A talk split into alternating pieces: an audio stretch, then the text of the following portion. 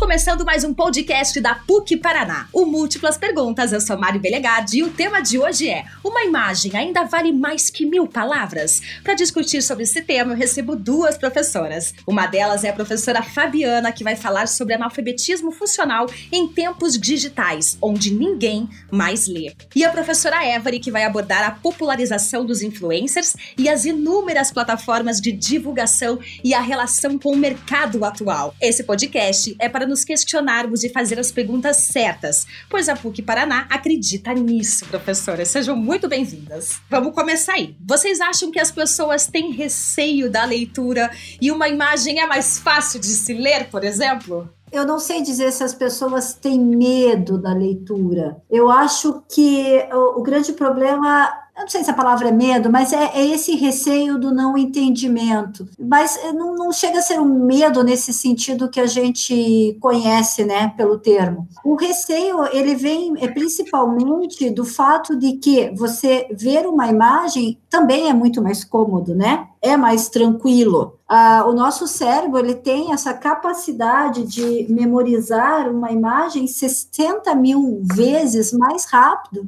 do que um texto. Então, eu, eu, o que dá para a gente perceber atualmente é que se tornou muito mais cômodo ver, né, assistir a imagens do que ler.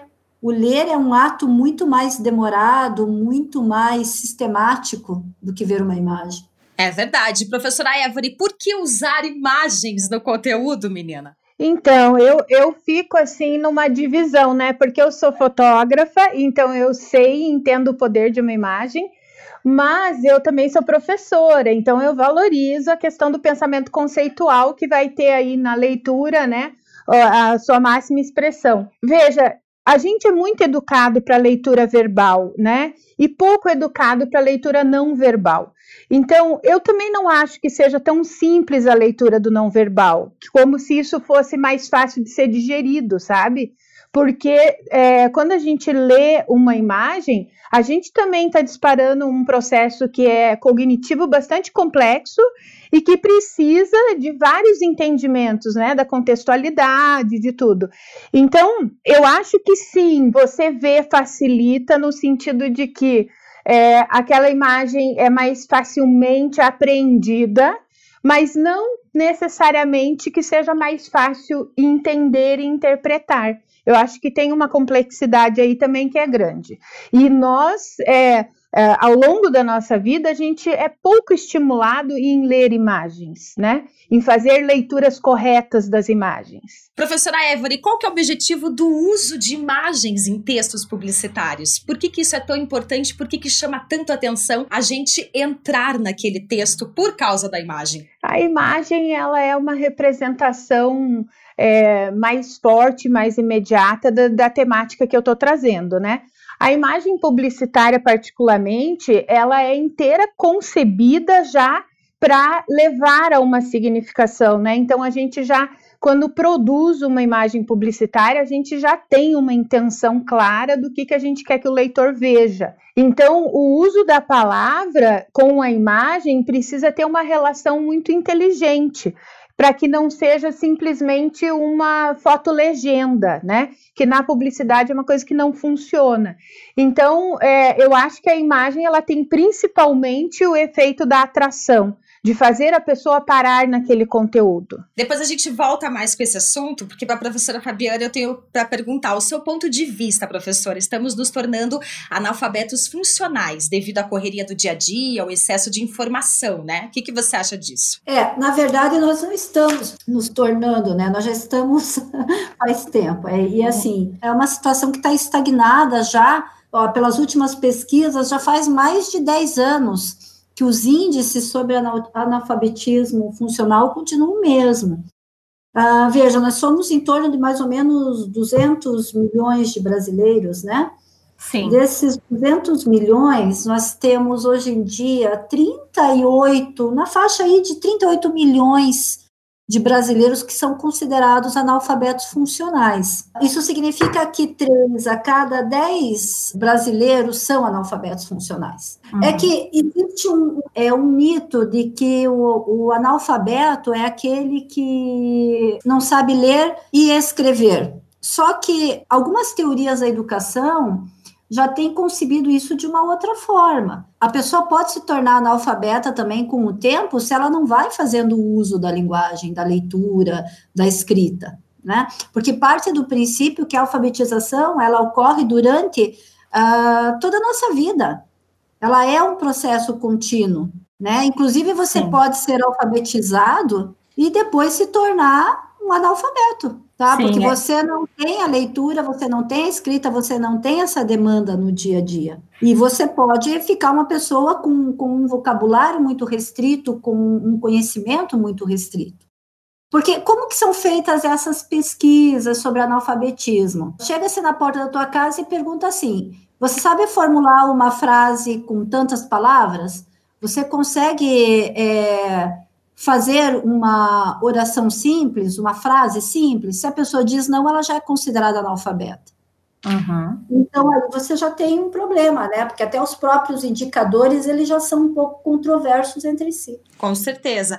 Eu estava lendo aqui num, num, artigo, uma pesquisa pelo INAF, né? E os analfabetos funcionais são usuários frequentes das redes sociais. Entre eles, 86% usam WhatsApp, 72% são adeptos do Facebook e 31% têm conta no Instagram. Entre os considerados proficientes, por exemplo, né, 89% usam o Facebook, né? Sim, sim.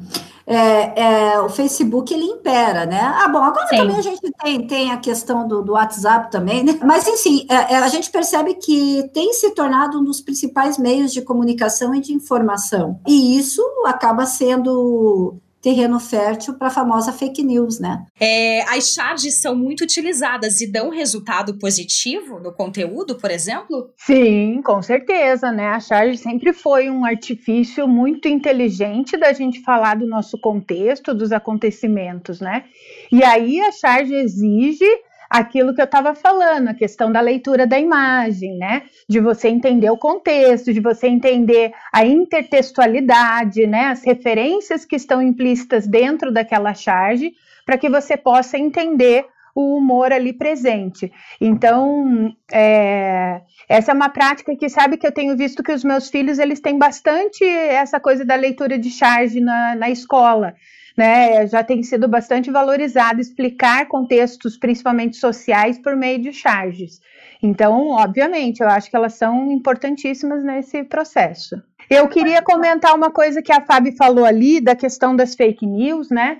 É, uma coisa que eu percebo hoje, sabe, Mari, é, nesse contexto da cultura midiática atual, assim, da onde nós estamos nos alimentando de informações, é que nós estamos com isso, e eu vejo principalmente isso nas gerações mais novas, nós estamos com isso é, perdendo a referência do que é jornalismo e da importância do jornalismo num Estado democrático.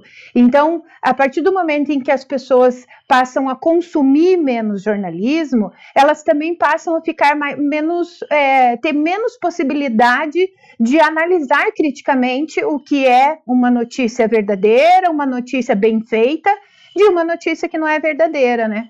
Então eu vejo, por exemplo, as crianças e os adolescentes, eles não veem mais jornal, Mari. Eles não, eles porque na nossa época, assim, por exemplo, aqui em casa tinha o horário do Jornal Nacional. A gente tinha que parar porque o meu pai queria que a gente, né, era aquilo, era o programa.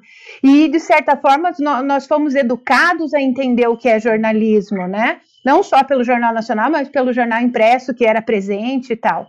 Então, é, acho que essa é uma grande questão hoje na cultura midiática, é a gente ter perdido a referência do que é realmente a importância e o que, como se faz um jornalismo sério. É, e até porque agora a gente tem excesso de informações, né, professor? Então, é muita informação, a gente não sabe realmente o que é verdade ou não. Claro, tem que até a fonte, mas é muita informação, nós temos que ser, nós temos que estar, nós temos que ter, e agora, ainda mais nesse momento de crise, onde veio isolamento, a gente tem que se reconhecer de novo, né? Sim.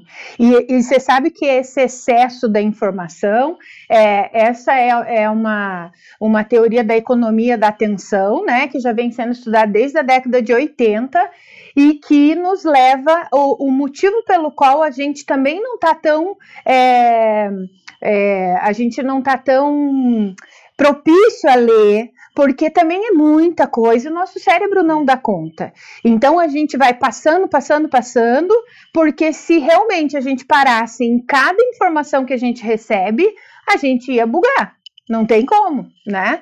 Então aí acaba que a gente fica superficial, né? Esse é todo um processo já estudado dentro desse contexto da economia da atenção, da cultura da convergência, a gente está é, com excesso de informação que leva, na verdade, a zero de atenção.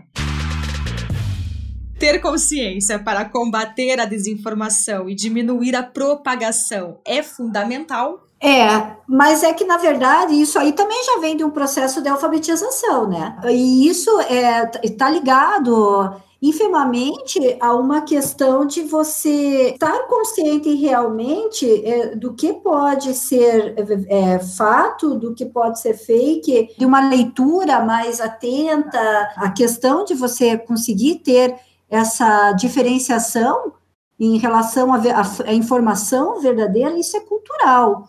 Isso é, é você realmente ir buscar na, nas fontes, uh, enfim, o que é o que é certo.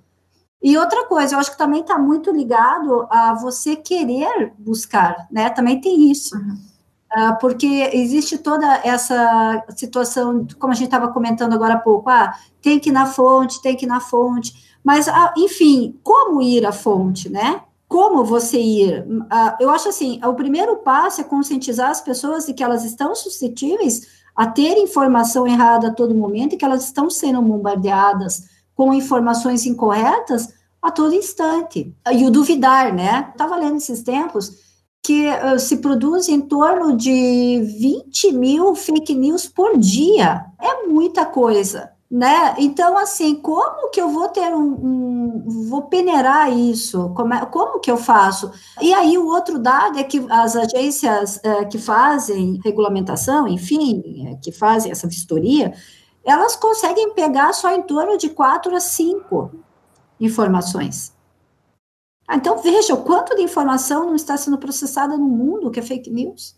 Como ir, como achar uma fonte confiável, se até as fontes estão sendo manipuladas, enfim. É, gente, é um processo complicado. Eu acho que aí também tem a questão da nossa bolha, né? Que aí é, o próprio mecanismo dos, das redes vão nos colocando numa situação em que a gente fica cada vez mais sendo alimentado da mesma informação ou de informações similares, o que dificulta a formação de é, pensamento crítico. Porque se eu só tenho é, como fonte de informação coisas que corroboram a minha visão de mundo, eu tenho cada vez mais dificuldade de olhar para isso com criticidade. É, porque fica fácil, né? Se você pensa da forma X e cai, cai uma informação lá da forma X, né? É, você vai achando que você está corretíssimo, né? É, fala o que você quer ouvir, ilustra o teu ego, então você acaba, né? É mais fácil acreditar, é mais cômodo, é, enfim, faz bem acreditar, né? Sim. Essa semana uma pessoa pôs lá na, na minha rede assim: tem gente que prefere matar o carteiro para não receber a notícia, né? Para não receber a carta.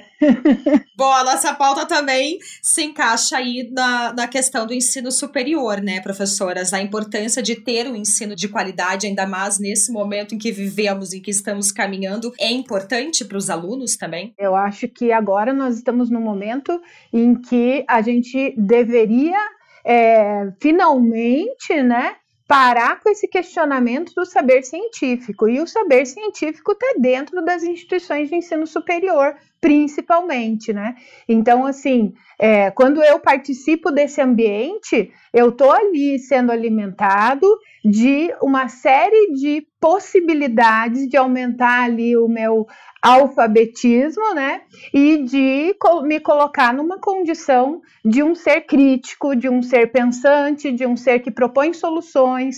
Então, assim, Obviamente, sabe? Tem uma vertente muito forte hoje na educação das pessoas acharem que cursos técnicos e cursos rápidos vão dar conta de você jogar a pessoa para o mercado de trabalho melhor do que uma universidade. Só que o papel da universidade não é utilitarista, gente. A gente não está aqui para ensinar pessoas para serem produtivas no mercado de trabalho. O objetivo de uma universidade é o saber científico, é o pensar. Então, assim, não substitui. E agora, no momento de pandemia, estamos finalmente vendo a importância do investimento em pesquisas. Na verdade, começou já faz, acho que um ano, um ano e meio por aí, essa venda, né? Que essa venda da, da ideia de que ciência é, não é importante, de, de que cultura não é importante, enfim, e as pessoas estão comprando isso é, de uma forma muito rasa né? Assim, que é, gastar tempo com educação, onde é que já se viu isso, né? Ah, economize seu tempo, faça cursos assim, assim, assado. Gente, não existe economizar tempo com a educação. A educação demanda tempo. Tem alguns absurdos sendo propagados por aí, e aquilo que eu falei para você na, anteriormente, é uma questão Sim. cultural.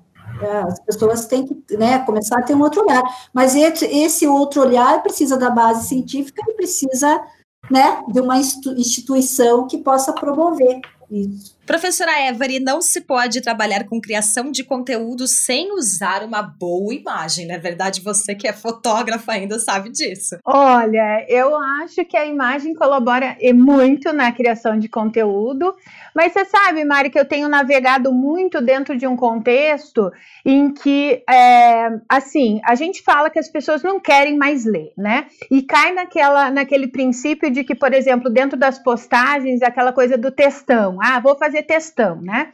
Mas a verdade é que quando a pessoa está realmente interessada, ela lê tudo que você põe. Então, é uma questão mais de foco. Qual, qual, é o interesse daquela pessoa? Como hoje a gente tem um excesso de informação, parece que as pessoas estão menos interessadas, mas não, elas estão selecionando aquilo que interessa.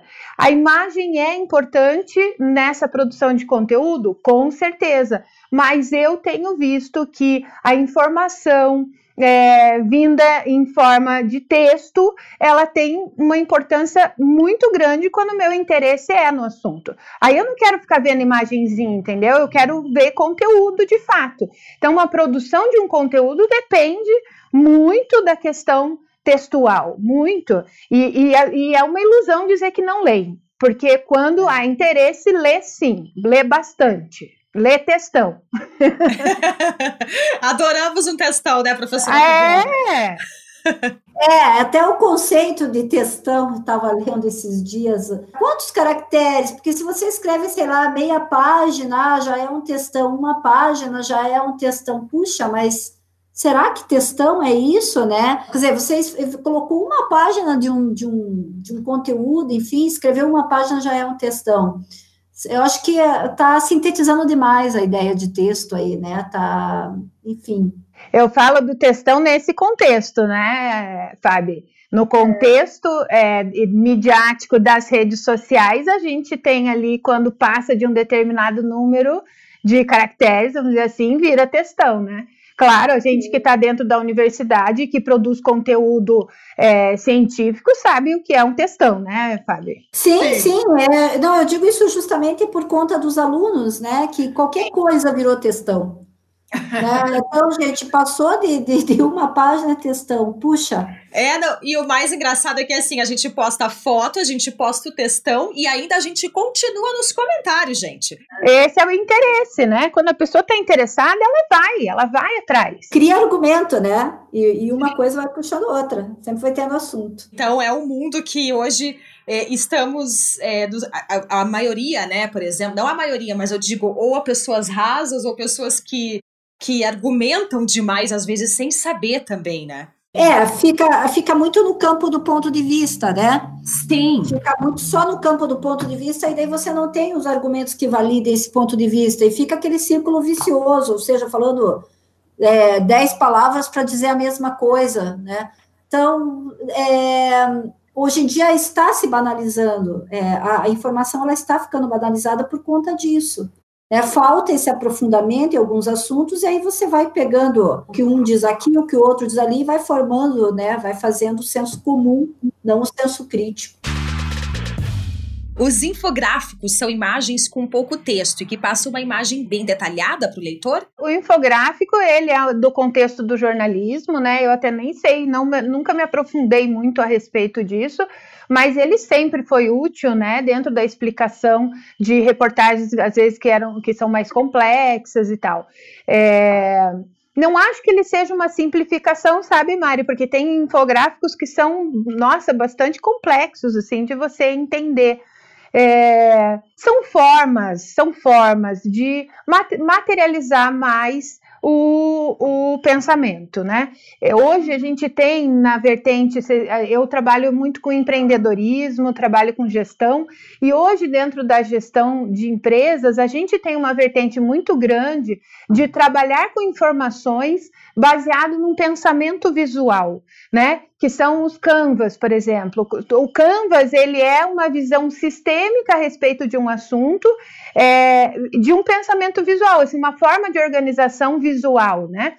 Que é muito importante é, para o nosso entendimento a respeito de assuntos. Então, o infográfico acho que entra dentro desse contexto aí. Estou falando de Canvas, esse tipo o Canvas Business, que são ferramentas metodológicas da gente visualizar um assunto num único quadrante. E eles são muito interessantes, porque é uma nova forma de fazer associações na cabeça de ideias, sabe? Eu acho que é, é, é bem, bem legal. Assim, a gente também é, dá valor para essa questão imagética, gente. Eu não, eu não sou contra, né? Eu acho que é, a imagem é muito importante e que a gente deveria sim ser mais educado para a leitura de imagens, né? É, faz parte do nosso contexto social e, e até de entender os scripts da vida, né? Então, professora Every, o que você tem para nos dizer sobre os digitais influencers? Então, você sabe que eu estava pensando muito sobre isso, já faz tempo que eu reflito sobre isso, porque assim, tenho dois filhos adolescentes que são muito impactados por é, influencers, né? E sempre eu naquela de olhar e ver, puxa, o que, que será que estão comunicando, como é que está sendo isso. E aí eu fiquei refletindo, né? A sociedade sempre teve os seus influencers. A gente precisa dessas figuras heróicas que vão é, nos salvar dessa realidade vã que nós vivemos, né? Então você vê as blogueirinhas, né? As blogueirinhas elas são a representação que antigamente a gente via nas novelas, nas atrizes. É a mesma coisa. Os meus filhos consomem conteúdo de digital influencer como se aquilo fosse uma novela. É uma narrativa né? Aí você pode falar assim, nossa, mas e os valores que passam? Gente, são os valores culturais dessa geração e dessa sociedade, que antes a gente também era imerso em narrativas da novela que refletiam também os valores culturais das, da época, né? Então, eu não vejo que houve muita diferença. E é, eu acho que a maior dificuldade hoje com relação ao digital influencer, principalmente em relação à geração mais nova, é a falta de controle que os pais tem sobre isso, porque realmente é muito difícil acompanhar o que os filhos estão acompanhando, né? Antes a gente tinha quatro, sete canais para ver e estava sempre alguém vendo com a gente. Então a gente tinha um controle sobre o conteúdo que era consumido. Hoje a gente não consegue mais. Então acho que a preocupação é mais por isso do que propriamente pelo impacto deles, né? Agora, são pessoas que têm que entender é, o poder que tem. Né? A gente viu nessa pandemia uma série de blogueirinhas pisando na bola em relação aos seus conteúdos, porque realmente não entendem que isso é um processo de comunicação é, que não ainda não é, não é considerada de massa, mas que impacta muita gente. E há uma responsabilidade em tudo que você comunica, né? Porque é, é público. Então, é, eu acho que dentro desse contexto é essa reflexão que a gente tem que trazer. Agora, eu estou analisando, acompanhando esse, esses fatos das influencers em relação ao mercado, né?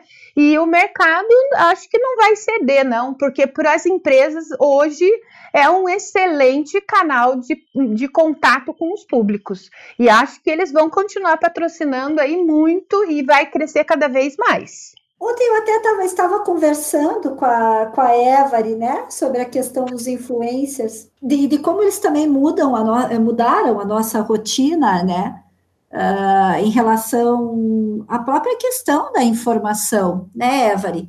A é. gente estava falando que se você tem aí um influencer de confiança, na verdade a gente tem um influencer para o bem e para o mal, né? Isso, como tudo, né? Como tudo. E aí entra também no que a gente estava falando antes da questão da leitura, né? Se eu tenho um influencer fidedigno, enfim, que passa informações coerentes, é, verídicas, é muito mais fácil também ouvir aquele influencer do que ir atrás, né, da, da informação, seja ela é, em outras fontes, seja ela por escrita, enfim. Agora, uma coisa que eu queria ressaltar, que eu acho muito positivo, é que com os digital é, influencers a gente teve a possibilidade de ter narrativas mais variadas. Porque antes, quando a gente tinha uma comunicação de massa que era de pouca opção, a gente engolia aquelas narrativas e aquelas valores é, padrões né, da sociedade. Uhum. E hoje a gente tem aí muitos discursos rompendo com o padrão da sociedade por meio dos digital influencers. Então, acho isso genial, assim, sabe? Acho que isso é o impacto nessa nova geração que nós não tivemos e que vai ser é, muito importante num futuro muito próximo. Com certeza. O que, é, o que, que você gosta de seguir, professora Every? Tipo, o que te encanta na hora que você acessa o Instagram ali. Eu, por exemplo, eu gosto de ver as pessoas, hoje elas estão cada vez mais elas. Claro, não são todas, mas eu sigo Instagrams onde as pessoas Estão sem maquiagem mesmo, tô gordinha na pandemia, tô. É, são imagens que fazem com que a gente se relacione e com que a gente acredite e tenha ciência de que não é um mundo mágico, que tem que estar tá todo mundo incrível, o melhor prato. O que, que vocês acham disso? Eu só sigo conteúdo é, que sejam educacionais, tá? Eu, eu, não, eu não sou muito de ficar acompanhando vidas, é, lifestyle, não é muito o meu estilo. Eu gosto de muito de Instagrams que me tragam conteúdo mesmo, tá? Mas eu acompanho com a minha filha as coisas, né? E, e olha, eu honestamente, em relação às questões ideológicas, né? Eu adoro a minha bolha e eu sigo aquilo que eu acredito. e eu sigo postagens feministas e eu sigo as postagens, né, de pessoas que refletem os, os meus valores, porque ah, eu tô cansada também de ficar, sabe, debatendo em cima de, de, de um repertório que a outra pessoa não tem, e não adianta a gente ficar tentando convencer, entendeu? Então, nesse ponto, eu prefiro ficar na minha bolha quentinha, confortável. Professoras, então eu queria que vocês dessem uma palavra aí para todas as pessoas que estão nos ouvindo diante desse assunto de imagem, os alunos, Olha, não desprezem o bom texto. A, a imagem ainda, uma imagem vale mais que mil palavras, vale, né? Ainda isso ainda é, é verdadeiro, né? Porque a nossa cultura ela é uma cultura visual, mas que não desprezem o texto, né? É, é pelo texto, né? Toda toda imagem ela é um, um texto é, em potencial. Então assim, a, que a leitura continue sendo dinâmica e que não, não se perca isso, né? Porque é muito simples a gente, é muito mais fácil a gente processar, passar para o campo das imagens e, e, deixar o texto, né? Esse processo todo que é um processo muito mais é, árduo de lado. Só que o repertório o conhecimento, enfim, a riqueza né, cultural vem, vem principalmente da, das leituras que a gente faz. Ah, eu, é assim, claro, eu concordo com o que a Fábio diz, né?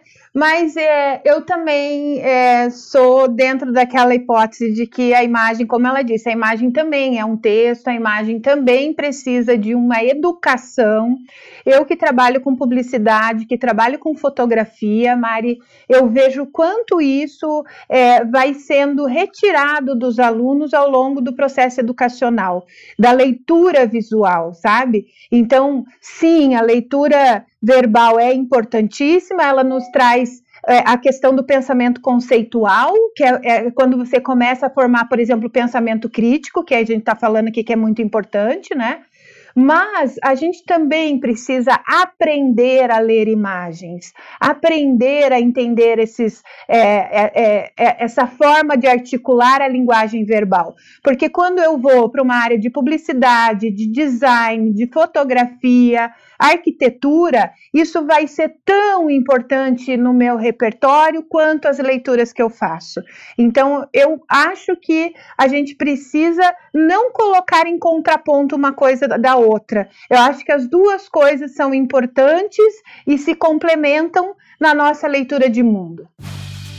E o Múltiplas Perguntas fica por aqui, um podcast aí da PUC Paraná. Se você quiser saber mais sobre matérias, assuntos relevantes da nossa sociedade, entra lá, multiversidade.pucpr.br. E você pode colocar lá no Spotify, PUC Paraná, escreve lá, que você vai ouvir muitos assuntos relevantes da nossa sociedade. Múltiplas Perguntas fica por aqui. Eu sou a Mari até o próximo.